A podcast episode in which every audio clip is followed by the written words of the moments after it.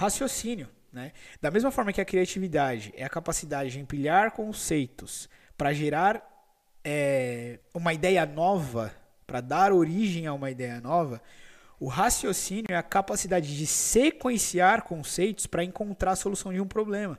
Né? Dos problemas mais simples do dia a dia aos problemas mais complexos. Você não precisa ter tido a solução daquele problema para você conseguir raciocinar utilizando os conceitos que você já tem sobre aquele problema para chegar à conclusão dele e executar aquela solução. Ok? O raciocínio é semelhante à criatividade, também é um processo cognitivo que faz com que a nossa espécie seja a dominante do planeta. Beleza? É bem parecido com a criatividade, só que um é orientado a gerar ideias novas e o raciocínio é orientado a solucionar problemas.